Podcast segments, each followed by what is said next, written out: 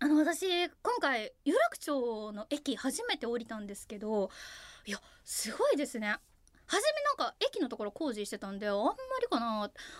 そんな有楽町言うても別にそんな大きないやんけ、ふんって思ってたんですけど、出て、ビッグカメラの方なんですけど、日本放送のあるとこ。も出て、一番初めの信号のところ見たときに、え、これどうやって渡んの？みたいな。待、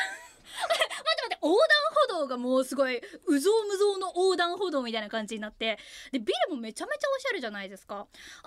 かこれ教科書で見たやつみたいな感じのビルがもう乱立してるし、え、すごいし、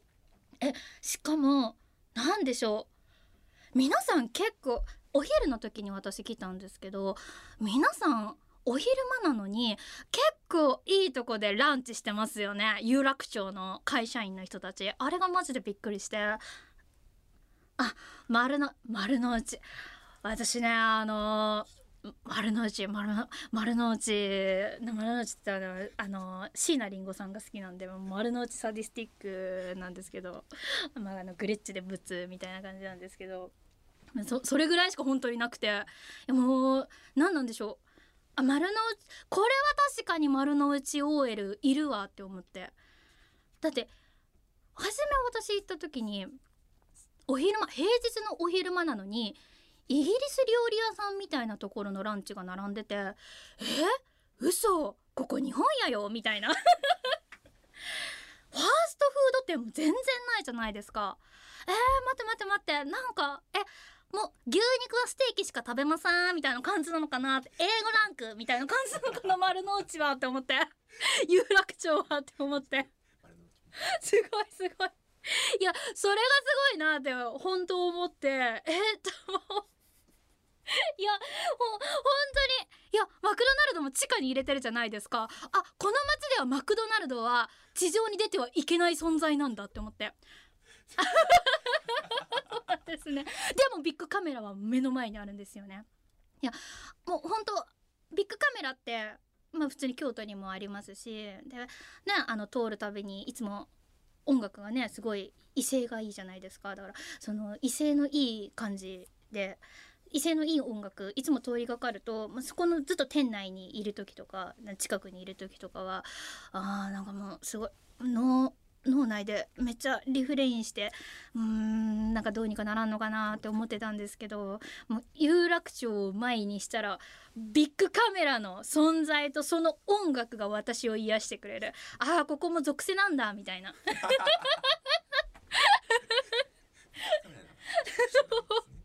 そうでそうですね。あ、銀座にも。あ、ザギンですか？ザギンなんてやばいですよ。私、ちょうど今年、今年年明けてから、あの、漫画の女帝っていう漫画を読んでおりまして、その熊本から出てきたお水の女が、ここ、銀座の街で夜の蝶に女王になって、女帝になって日本を裏から動かすっていうすごくあの女性女性版あの島工作みたいな感じなんですけれども、まあ、その話がもう本当に本当に大好きで。いや私も女帝にですか？なりたいですよ。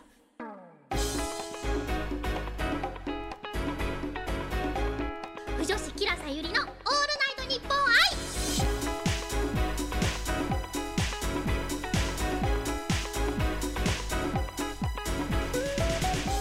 皆さんはじめまして。パーソナリティのキラさゆりと申します。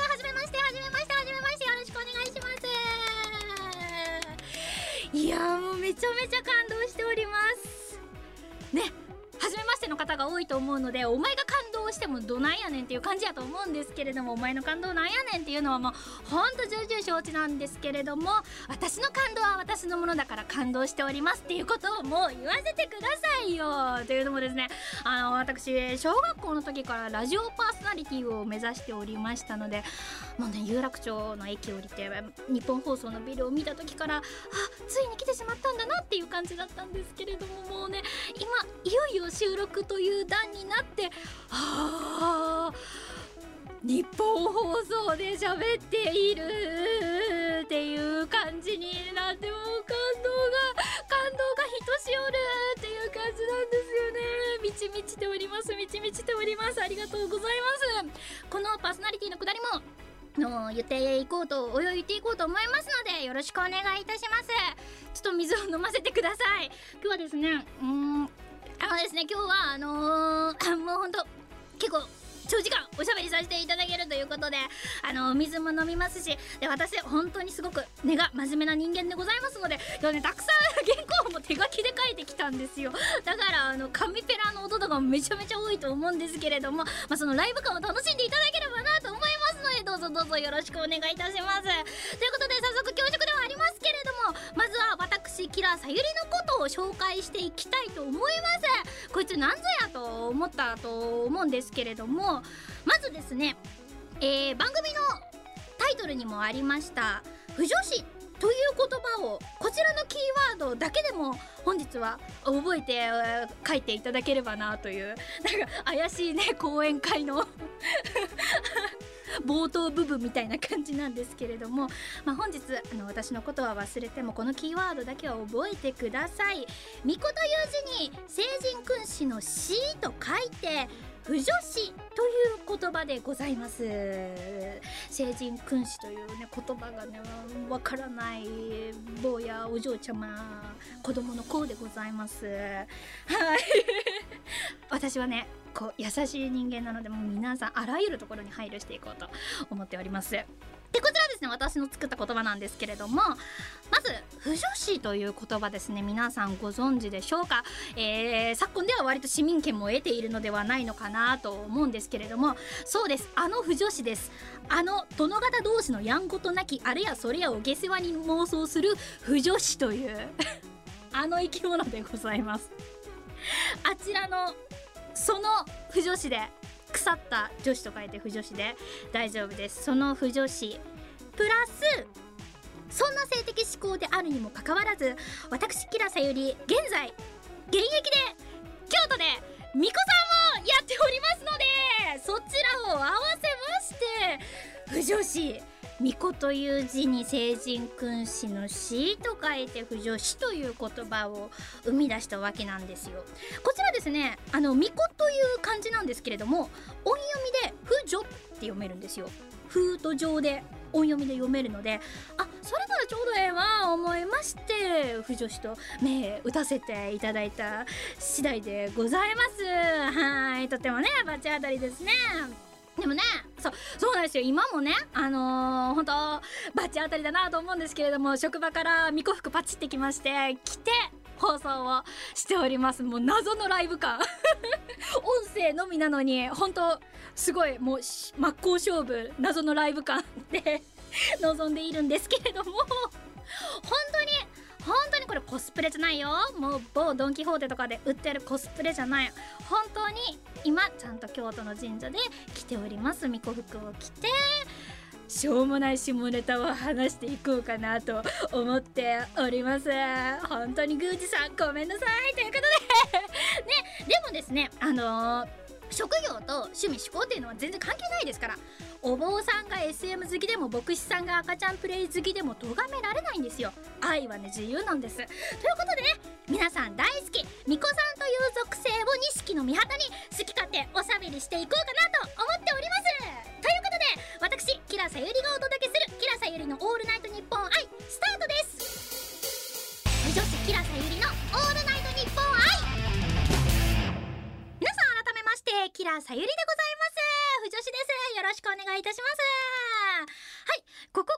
らは不女子の私がどうしてこの番組のパーソナリティを務めさせていただけることになったのかという経緯をお話しさせていただこうかと思います。はい。こちらですね。今回の企画日本放送さんとラジオトークさんが開催した一般公募からパーソナリティをオーディションで決める企画ネクストトーカーというものがございましてこちらですね。あの450件ほど投稿があったんですかね。その中でありがたいことに私キラさゆり最優秀賞をいただきまして今ここに座らせていただいております。やばいやばい。やばやばえぐ。無理みが強い。エモエモ。エモエモ。でもね不女子なので基本的には語彙力がないんですよ。エモみヤバみ無理みみたいな感じで。不女子の三段右右活用なんで。はいもうほんとメリミが強いっていう感じなんですけれども。でですねあのーちなみにこちらの企画、えーフリートーク3分間のフリートークでそのフリートーク一本勝負で、あのー臨むっていう結構体当たりな企画だったんですけれどもちなみに今回の企画お題がございましてそのお題に基づいて3分間のフリートークだったんですけれどもそちらのお題がですね今回、え自分しか語れないことというタイトルで、えー皆さんフリートークを、あの作って応募したんですけれども私京都のみこさんキラさゆりどんな内容で応募したとお思いでらっしゃいますかんんん今ねあの茶番です。私キラさゆり。今回ラジオトークさん日本放送さんとのコラボ企画応募いたしましたタイトル「不女子が座薬を入れた話」で応募させていただきました。はい。人生ねいろいろな門を叩いて新たな扉をこじ開けてみるものだなぁと感慨深く思いましたね。はい。でですねこのねあのー、ほんとよくあんな話で応募したのはもう二度と話したくねえなと思っておったんですけれどもこちらの台本に せせっかくなので簡単にその話も改めてさせていただきましょうかって、まあ、あたかも私がなんか流れでノリノリで喋るみたいな感じの台本が書いてあるんですけれども。恥ずかしいですよ。めっちゃ作家さんお願いしとる。なんですけれども。いやもう広がりません。そんなこの話太くない。広がりません。そうです。そうです。お尻の穴だけに。待ってください。今ですねあのディレクターさんから Q が入って広がりませんって言ってたらお尻の穴だけにってこうイヤホンから指示が来たんですけど。なんかツッコミが来たんですけどお尻の穴だけにツッコミが来たんですけど。ちょっともう。まあそういうことなんですよ。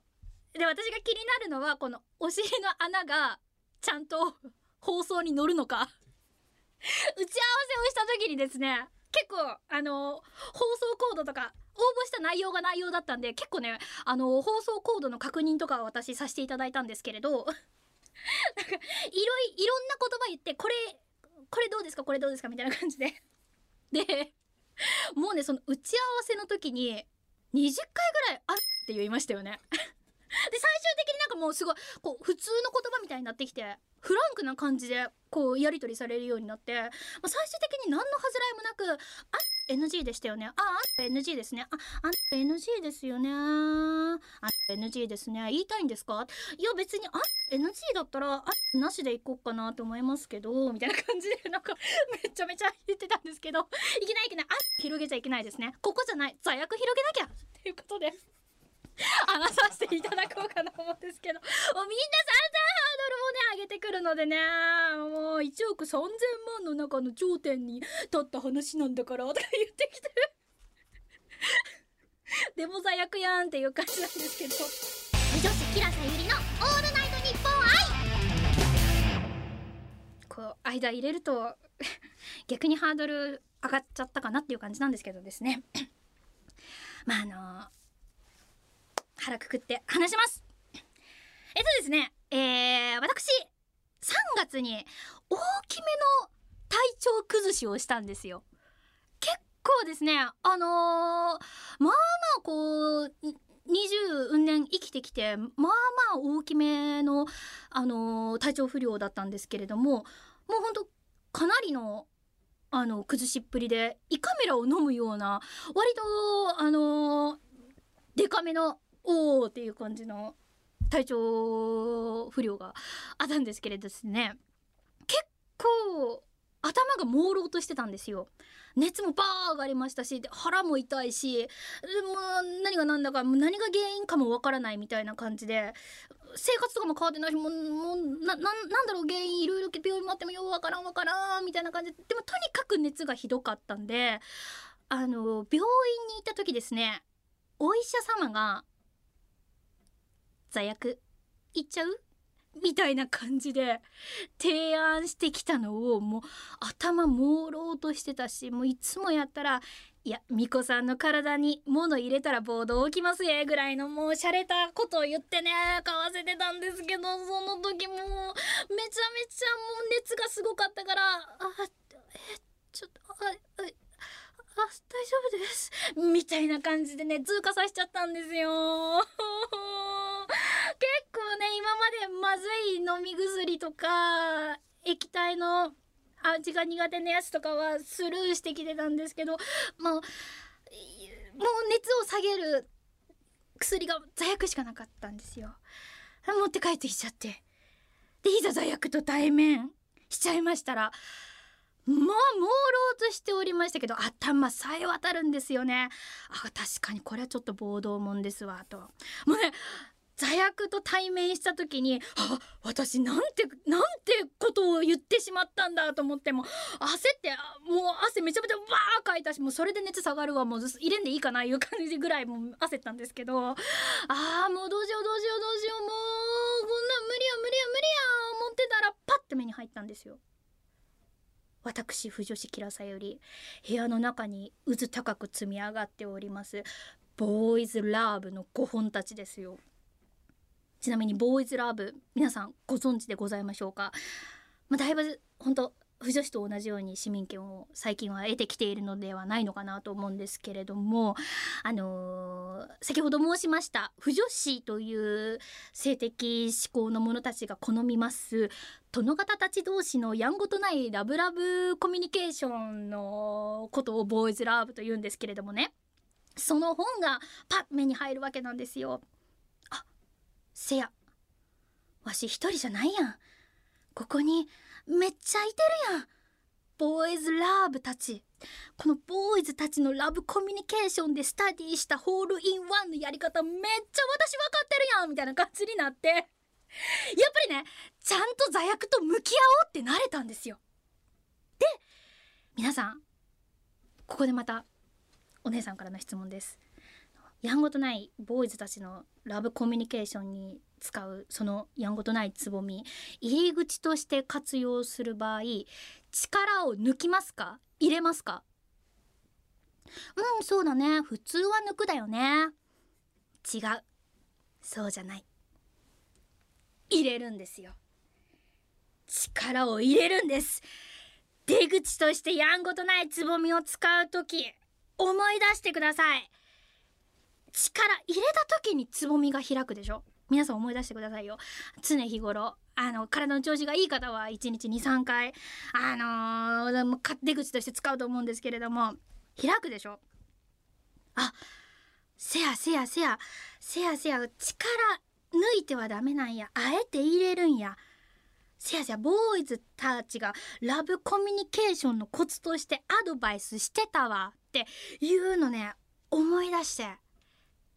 これやってみる？価値ある？ピリピリピリ。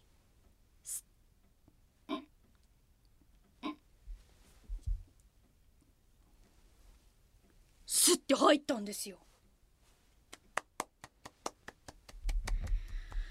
すごい絶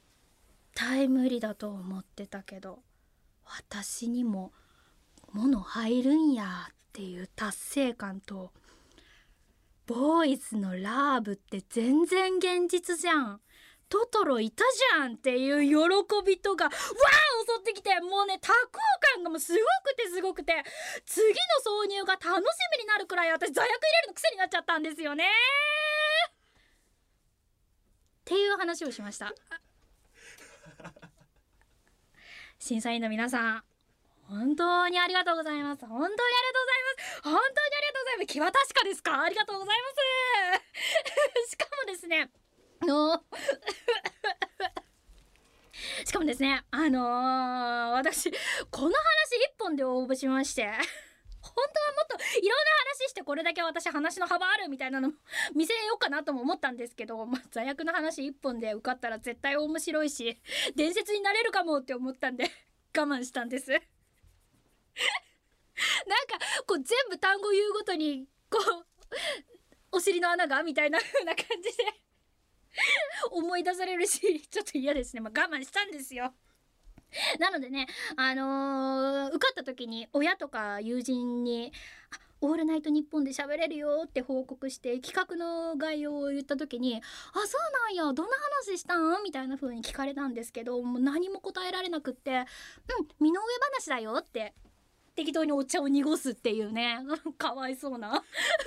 おめでたいんだかおめでたくないんだかみたいなね感じに、ね、なってね。しかもね身の上話じゃなくて身の下話だっていうね。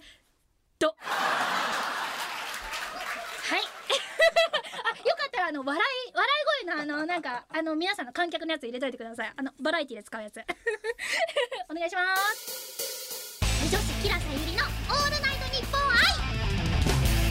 はいということでえー、座薬トーク拡張させていただきましたけれどもはいこちら本日ですねコーナーも用意してくださっているということでラジオ番組前としてまいりましたね。それではコーナーよろしくお願いいたします。キラさゆりのカップリングルーム。はいこちらのコーナーでは不女子である私キラさゆりがこの世にあるありとあらゆるもののカップリングを想像し勝手にカップルを作っていこうというクソ下世話なコーナーです。イエーイ。いやこれ初め提案していただいた時に あそうそうこういうのやりたかったみたいな感じで。結構なんか もうあ分かってくれてるな作家さんみたいな感じで。すごく嬉しくなった提案コーナーだったんですけれども。はいあのコーナーの説明は今言った通りでございます。くじ引きが用意されておりますのでそこから2枚引きます。でその中にはえー何が書いてあるかは分かりませんけれども何かが2つ何かが1つずつ書いておりますのでそれを組み合わせてカップリングをしていこうということなんです。じゃあカップリングってなんだろうねっていうことなんですけれども、まあ、カップリングプルを作るっていうクソクソ下世話な日本語英語ですよ。ほんと不女子って変な言葉作るの大好きだよね。で攻めと受けという概念説明いたしますね。そのカップリングっていうのは攻めと受けがあるんですよ。こういう表現あのーすごい物議を醸すのでこう本当攻め受けの概念についてはやっぱりね何事も物事って深く掘り下げることができると思うんですよ。だから一概には言えないんだけれどもそこのなんか心苦しいけれども簡単に言うとまああの営みの男役です。じゃあ受け。営みの女役です。営みが何かって言わせんなよ。っていうことで皆さん察してくださいっていうコーナーです。あ待ってください。待ってください。今ねすごい言葉がねディレクターさんからねあのあのヘッドホンで来たんですけどねこれ言ってもいいのかな？えっと編集で何とかしてくれる感じですか？あの今ディレクターさんがこう今攻めと受けの概念を言ったその直後にちょっと待ってこと？これさすがに P ですよね。いやマジでどうにかしてくださいよ。一応私にもねあのイメージってものがありますからね。ちょあるんですか？って何なんですか？ありますよありますよ。巫女さんですよ。もう清楚一直線ですから。そうですよ。明日も明日も明後日も神様にお仕えしなきゃいけないですからね。清らかな身でいなきゃいけないですから。そんな感じでまあこの書いてあるものかいくじ引きに書いてあることが人ではないんですよ。つまり擬人化もしくはものの概念を攻めと受けに見立ててカップリングをさせるっていう。まああの昔から不女子がもうそれこそ不女子成り立ての頃から訓練として行っているまあよくあるレッスントレーニング。トレーニングですね。はい。なんですけれども早速やっていきたいと思います。うわブラックボックスやね。箱の色がまた黒なんだな。おい。おい。はい引きました。おおおおおなんだろうなんだろう。まず一つじゃじゃん。リコーダー！あもうなんかあれですね。攻め身がすでにありますね。いやただですね皆さん特に男性リスナーさん。まだここで形状やそれらしさだけで攻めや受けやを決めてはいけませんよ。そんな早漏はいけませんよ。あのですね。カップリングっていうのは結局相対的に見るべきものなんですよね。2つを見て攻めか受けかを決めるのであのーそれらしいから攻めらしいから受けらしいからって言ってそれすなわち攻めになるか受けになるかって言ったらそれはお門違いなんですよ。まだまだ甘いですね。3回生き直してこいって感じですね。生き直してこいってなんだろうね。3回生まれ変われって感じなんですけど。ということでもう一つ。ジャンプ 攻めタコイドです。攻めです。これはですねまずタコイトタコイトくんは結構この無機物界の中ではだいぶ攻めスパダリいやスパダリじゃないですね。ちょっと鬼畜攻めですね。鬼畜攻めに当たって多分無機物界の中で割と攻めの頂点に立つ立てるのではないのかなと思いますねやっぱりタコイトっていうのはこう物を縛ったりするのでであなんだかんだ言ってそのちょっと SM っぽいプレイ鬼畜プレイって言うんですけどその SM っぽいプレイってなんだかんだ言ってやっぱりボーイズラーブの中では王道なんですよ。みんな読んだらなんだかんだで好きっていうやつなんで もうどんなものに対してどんなどんだけ棒状のものでもこれがたとえアンパールだったとしてもこれタコ糸は結びつけることができるんですよ。からその縛ることができるからだから変幻自在なんですよねどんな形どんなものに対しても攻めでいられる形を変えられるっていうから鬼畜攻めだし束縛も強いけど愛は深いタイプなんですよタコイトくん。だから本当にこのリコーダーくんとかウケくんがこのタコイトくんに対して盲目的な愛を貫けるんであればこの2つというかタコイトくんが攻めである場合に共依存の関係になれるお互いがお互いのことを好きで依存し合っているっていう関係になれるのでこういうちょっと束縛が強くてきつめのプレイが好きなタコイトくんもちゃんとウケくんとウケくんのこと縛り付けてウケくんを幸せにできるしウケくんも縛られて嬉しいっていう共依存の関係がね作れると思うんですよ。からね私ねあのー結構このタコ糸くんあの重宝していきたいなと思ってますね。困ったらタコ糸くんを出すのスタイルで。まずあの私のその好きなカップリングとして結構まず共依存カップリングが好きっていうのとあとですねまあ横やりが入るのが好きなんですよ。カップルにこう誰かが特に受けくん側に別の男が片思いするっていうパターンが三つどもえの関係が割と好きなので。これねあの重宝していきたいですね。タコ糸くんはここにキープであの困ったら使おうと思います。そうですね。整いました。タコ糸くんかけるリコーダーくんです。ちなみに先に言ってる方が攻めで後から言ってる方が受けなのでね。はい。ということで。はい。これいいカップリングだなと。タコ糸くん万能説ありますね。やっぱりなんだかんだでこう攻め攻めくんがいなきゃ始まらないところはあるがしかしうまいこと。これ一概には言えない。あラジオトークさんは私結構不女子のタグでいろいろ聞いてるんですけれども皆さんねやっぱり語りが抜群に面白いし資料深くてめっちゃ考えてるなっていう方がいらしてるのでもうね私のようなもう1階のそこら辺の下ネタ大好きの不女子がこういろいろ BL とはあれやこれやっていうのはね悪いなと思うわけなんですよ。だからこれは私の見るボーイズラブのカップリング感と思って皆さんお聞きくだされば幸いですと言ってるうちに引きました。じゃじゃんストロー。をじゃじゃん納豆。納豆。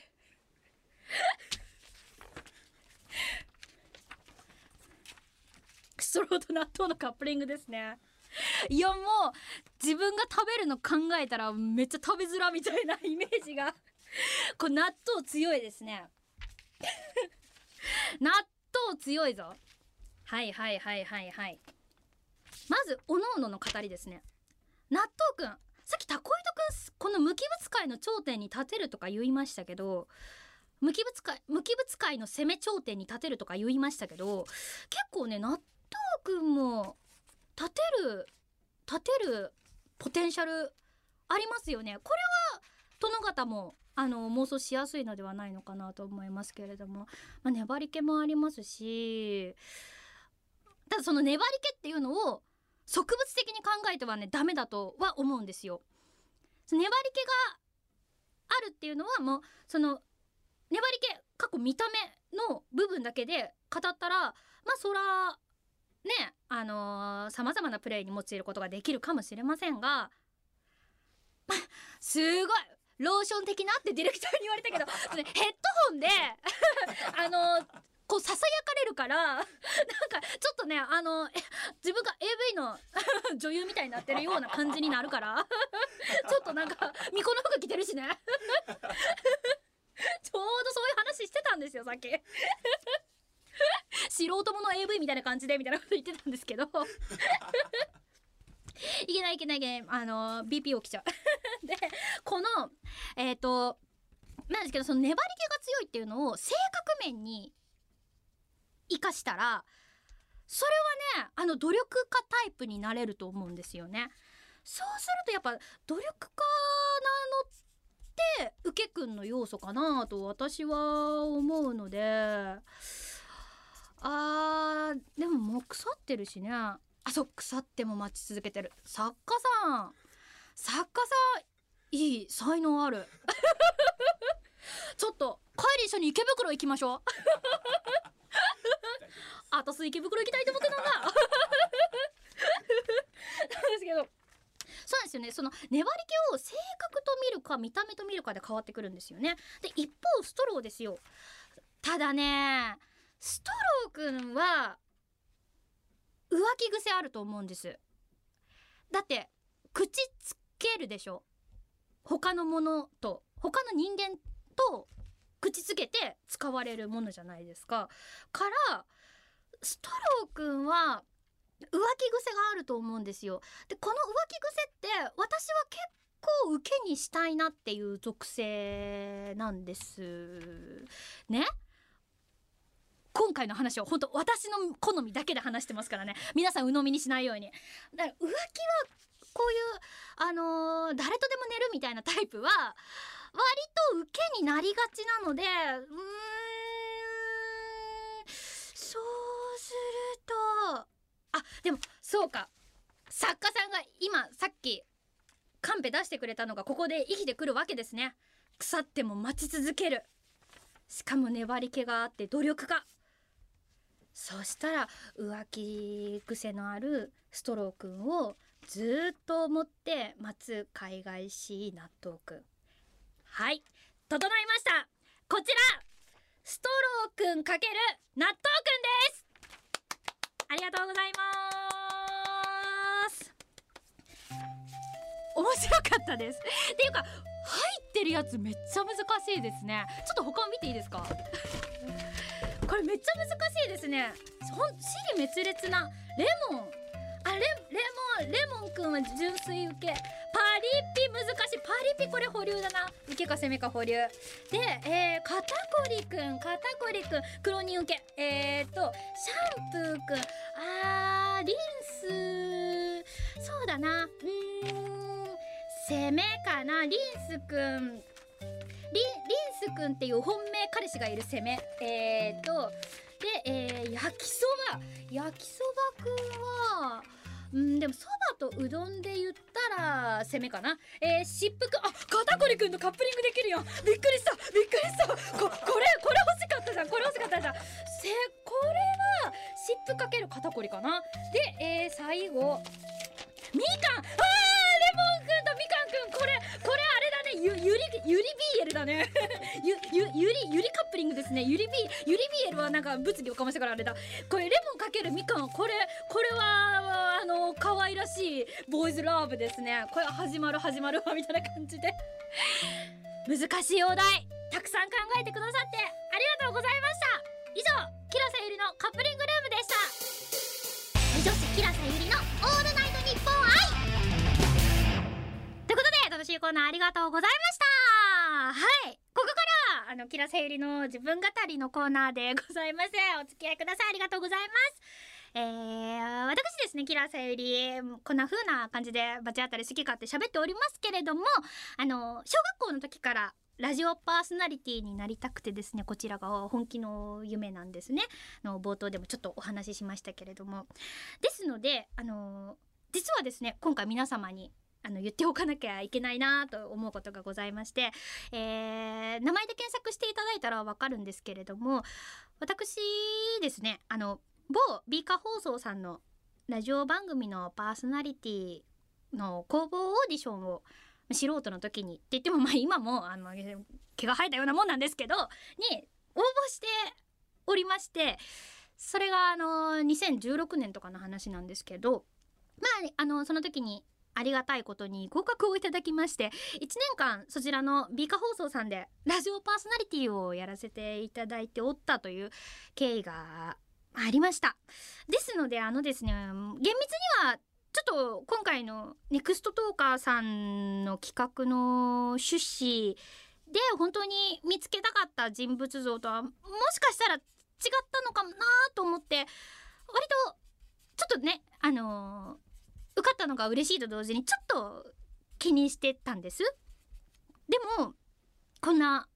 フリートーク一本勝負最優秀者は天下の日本放送オールナイト日本愛で話せるなんていうね夢のある勝負があるんだったらそんなんさっき言った本気の夢小学校の時からだからもう十何年以上ずっと本気で目指してきた夢で勝負できる場があるんだったらそんなん勝負しないのおかしいじゃないですか。もう絶対勝負したいに決まってるじゃないですか。もうだって昔からの夢だもん。本気の夢だもんっていうことでいろいろ思うところはあったんですけれども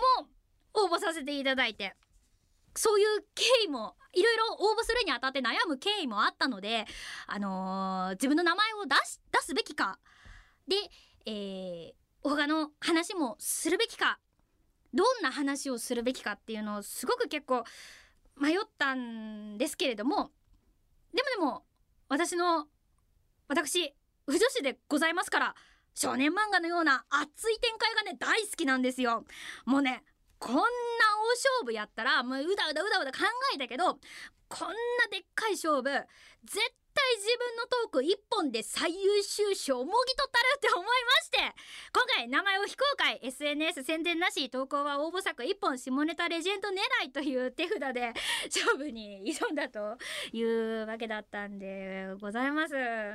本当にありがとうございます。受からなかったらただの知女でした。ありがとうございます。でもね ディレクター今ねちょっといい流れだったのにね。もうまたヘッドホンから来たよ。受かっても地上って。何ね腐ってもタイみたいな。いや言いましたよ言いましたよ。受かっても地上腐ってもタイみたいな。ちょっとちょっとでもなんか意味的にちょっと似てる感じ。いやこれ褒めてない褒めてない褒めてない褒めてない褒めてないね。ありがとうございます。本当いろいろも気さくに皆さん言ってくれてますけど本当皆さんありがとうございます。ね。今まで結構ねあのいろんなところでいろんな話しましたけどあのこの座役に関して私なかなか言えなくて。でもこ今回応募して採用されたことによって飲み屋で話せるようになったんですよ。で飲み屋でバカウケまあ、そキラちゃん面白いねみたいな感じでもう評価も爆上がり。もうあのすごいもう評価も爆上がり。で宝くじにも当たって彼氏もできましたみたいな感じの怪しいブレスレットみたいなね。感じで本当に座薬入れてよかったなみたいな感じなんですけれども。ちゃうわいう感じですね。もうほんとこのご恩は一生忘れませんということで非常に熱いので放送後はもうラジオトークさんへの投稿も活発にしておこういこうかと思っておりますので、あのーどうぞどうぞキラさゆりフォロミーフォロミーしていただければなと思っております。いろいろ検索試したら試したらえー不女子ミコニコで座薬で入れたら私が一番上に出てきたんでみんな不女子座薬で検索してください。すごい嫌な 嫌な検索の 検索サーチだっていう感じなんですけれどもでこれ超余談なんですけどもうほん超余談なんですけど私あのビーカ放送さんのオーディションで女性の生理に対するフェチの話をしてで今回日本放送さんで座薬の話したじゃないですか。から打ち合わせの時に「じゃあ TBS さんでは尿道とご縁を結ばないといけないですね」みたいな流れになって。皆さんあの尿道に入れるもの鋭意募集中ですみたいな。怖いですよねでもね。結構ねあのボーイズラブとかでもあの尿道攻めってあの割とあのフェチの中では人気なプレイでございましてあのその尿道から細いものを入れると初めは痛いんですけれどもちゃんと上手にうまく奥までやったら気持ちよくなるところがあるみたいなんですよ。はいなのでねそれが女性がどうかっていうのはわからないんですけれども、まあ、皆様あの尿道に対して何か入れたいものがありましたらあのキラさゆりのツイッターまでどうぞどうぞよろしくお願いします。はい良い子は真似しないでねというカンペが 来まして何の注意事項を 私に なんでこの流れで 言わせようとするのか。まああのそういうこともありまして応募させていただきました。でなぜこんなにキラセイリラジオが好きかと申しますとですねえ私も小学校の時からすごくさっきあの小学校の時からラジオパーソナリティになりたいと言ったんですけれどもなのでまあ小学校の時からラジオを聞いてたんですよ妹が小学校に上がるタイミングで私3兄弟で年の離れた弟ちょっと年の近い妹わしの3兄弟なんですけどの妹が小学校に上がるタイミングで姉妹の子供部屋を作ったんですね。でその作った部屋があのーお父さんが学生の時に使ってた部屋を片付けて子供部屋にしたっていう経緯で作ったんですけれどもでもねあのーみんなね大雑把なので私結構繊細なんですけどうちの家族ねみんな大雑把なので何その顔？大雑把なので全然片付いてなくって結構物置きっぱなしだったんですよ。その中に置きっぱなしであったものの一つがラジオだったんです。真っ赤なねボタンを押して自分でつまみでチューニングする。でアンテナをビヨーって伸びるラジオだったんですけれども姉妹の部屋にはテレビがなくてメディアの娯楽がラジオしかなかったんです。それなんであなんかこれスイッチ押すだけだし押してみようか思ってこうポチって押したら地元の FM 局が流れてきたんですけどその番組が結構コミュニティ FM 地域の FM 局って割と真面目な番組が多い中で私の地元は割と下ネタ多かったんですよ。で語りも軽快な人が多くてですね。すごくすごく面白くてもう一気にファンになっちゃってもうそれ以降ずっともう朝起きたらとりあえずラジオのスイッチ押す。で寝る直前まで聞いてベッド入るみたいな感じの生活を、あのー送ることになりまして、ちなみに私、あの京都で巫女さんやってるやってるんですけれど地元が愛知県の三河側ですので今多分 FM ヤシの実になってるのかな？とあの放送域で入っておりました。でこちらのラジオはもうずっと一緒に妹と聞いてて初めは聞いてるだけだったんですけれどもそのうちこう妹とこう2人で聞いてて「ねえねえお便り出さへん?」みたいな感じになって お便りを出すようになりまして。であのしこしこメール打ったり。であのファックスもなんかうち結構ファックス大きいのあったのでファックスでお便り送ったりとかして、あのー結構送ってて。でやっぱり地域の FM 局なので割とすぐ読まれるんですね。その読まれるのがもう一回読まれたらそれも見事にはまっちゃってあ面白い。もう一回送ろうもう一回送ろうみたいな感じで。でパソ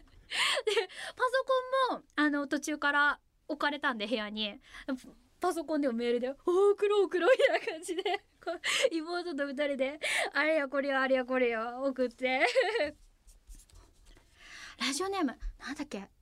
あの小学生らしく可愛らしいファンシーな生き物が好きだったのでカエルくんっていうペンネームで。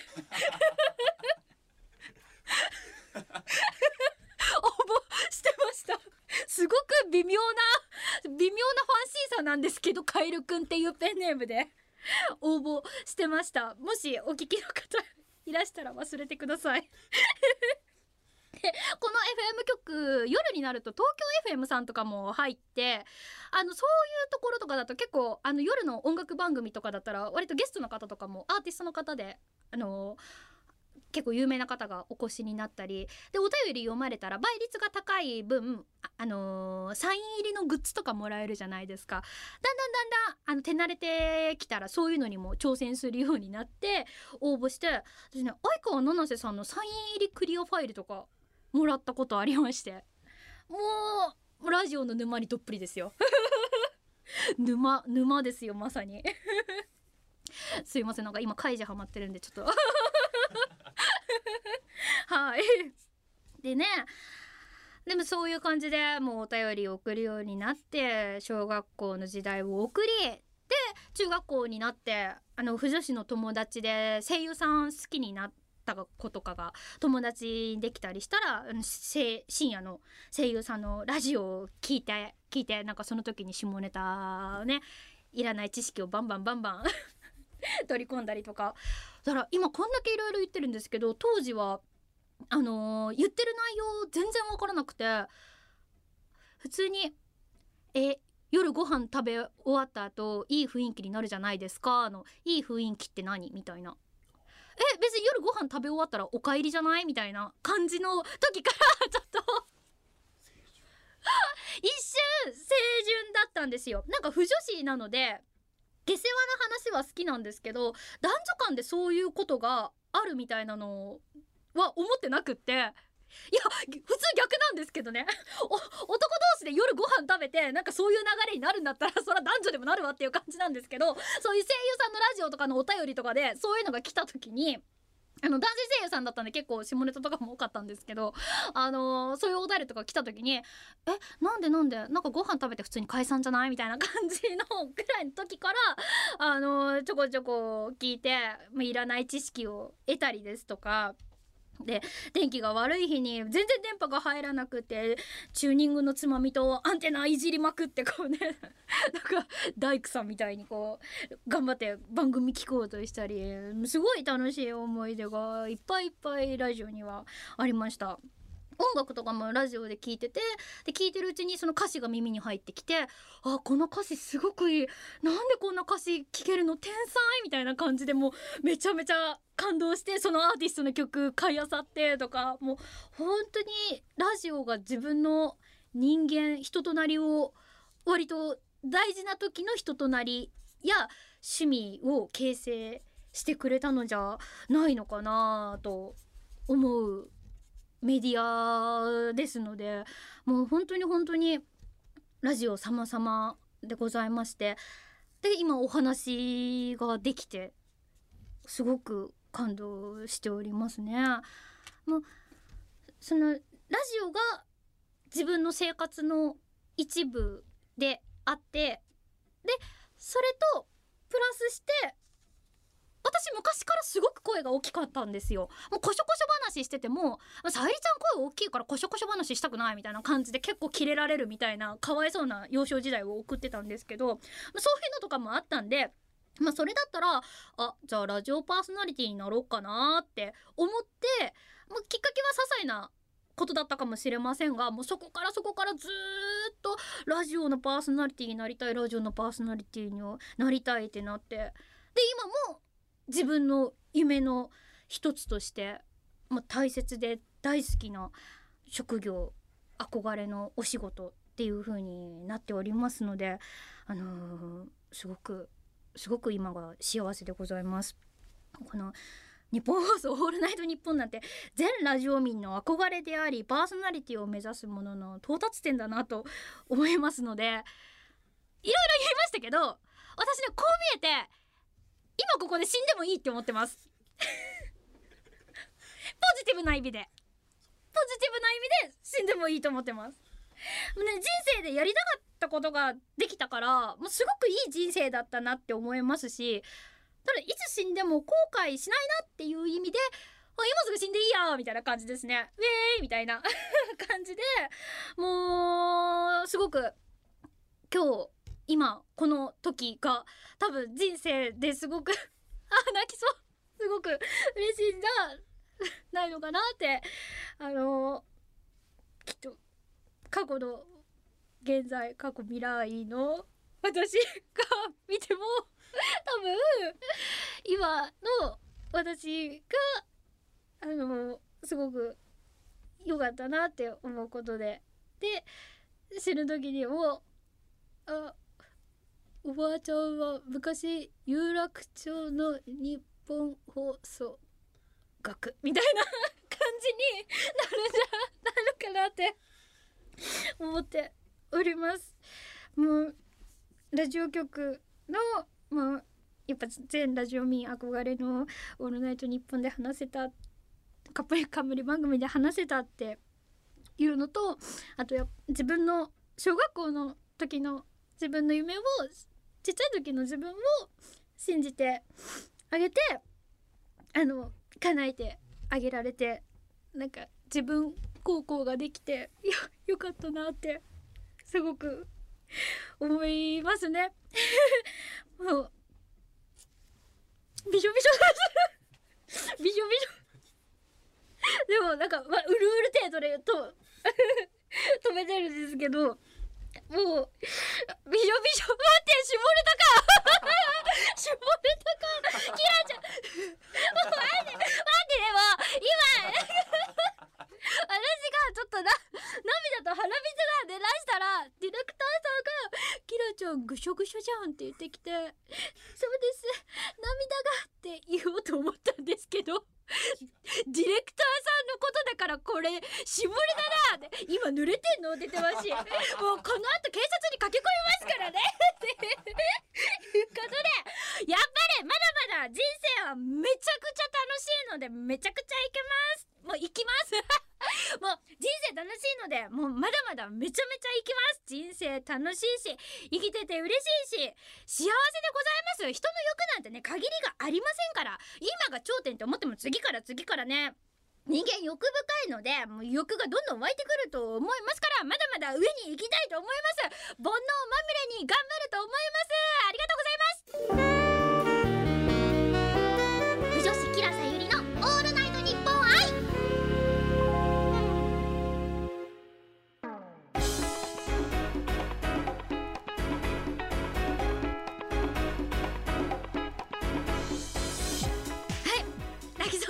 しまいましたけれども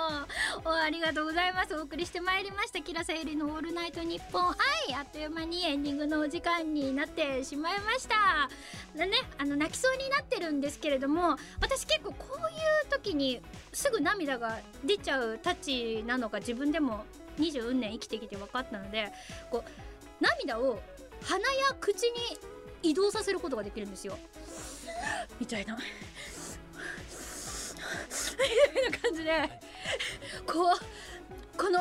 目と鼻と口が全部つながってるっていうのをいいことに。おーみたいな感じで。そう裏側で。みたいな風に頑張ってで出る直前ぐらいだったらダンってやってこう移動させる手段があの身についたのでそれがうまい具合にあの生きて目のあたりのメイクが多少あのまだマシだったんじゃないのかなと思って。いやもうほんと年の子だなと思っております。ということでエンディングのお時間になってしまいました。もうほんとさっき言った感じでもう感極まっておりますが自分語りはみたくさんさっきしたのでまあここで聞いてくださった関わってくださった皆様にお礼をいろいろエンディングでバーって言っていきたいと思います。ありがとうございます。これも自分語りかもしんないけどね。まあ指針です。お願いお付き合いください。まず審査員の皆様お選びいただきましてありがとうございました。作家さんディレクターさんプロデューサーさん素敵な台本ありがとうございます。えー親兄弟友人ご祭神をはじめとした職場の皆様いつも私の夢のことをバカにしたりせず応援してくださってありがとうございます。いつも応援してくださるファンの皆さんはじめに応募のきっかけをいろいろ言いましたけれどももう一つ大きなきっかけがありました。それは、えーファンの皆さんがキラさんの頑張ってる姿を応援したいと言ってくれたその言葉でございます。それがなければ今こうして日本放送さんで話すことができていたか分かりません。本当にいつもいつもありがとうございます。キラさゆりがキラさゆりでいられるのはあなたたちのおかげです。本当にありがとうございます。小さい頃の自分パーソナリティを目指してくれてありがとう。そしてお聞きくださった全てのリスナーの皆様本当に最後までありがとうございます。ました。まだまだこの企画は続くというふうに、あのー一応今はあの聞いておりますのでもともと素敵なパーソナリティさんが現れることをあの私も一リスナーとして楽しみにしておりますってめっちゃなんか上から目線ですね。あの本当目指してる方々あのオーディションは数打っていくうちに質が上がっていくものです。もうたくさん落ちてその時は落ち込むと思いますけれどももうくよくよせずになんで選ばへんかったんじゃボケぐらいの気持ちで自分を信じてたくさんたくさん行動を起こしてください。いろんなことを言う人がいるかもしれませんけれどもどんな偉そうなことを言っているじじばばたちだって、まあ、人生1回しか生きてないんですからね、まあ、その点に関しては私たちもみんな一緒ですから大したことないですし。もうね鵜呑みにしすぎてると人生つまんなくなるかもしれませんから。はいはいみたいな感じで。もう好きなように自分のことを信じて人生生きていってください。あなたも私も人生は自分だけのものですよ。と新興宗教の教祖様みたいなことを言いまして巫女さんであり不女子でありのキラさゆりの放送は終わろうかなと思います。えー、最後私のアカウントをちょっと言わせてください、えーツイキャスとかピクシブとか私いろいろやっておりますけれどもツイッターが一番最速最大の情報量でございますのでとりあえずこちらをフォローしておけば間違いねえです。あと KIRA アンダーバー SAYURI アンダーバーキラさゆりです。普通に検索したら出ると思います。でも先ほども言いましたけれどもラジオトークも積極的に投稿していこうかなと思いますので、えー、未講座役で検索してください。一番上に出ます。っていうことではい。こんな感じでもう終わっていこうかなと思います。皆さん自分の人生一回きりです。楽しんで生きていこうね。それではそろそろお別れのお時間でございます。キラサユリのオールナイトニッポン愛。ここまでのお相手はキラサユリでした。バイバイ。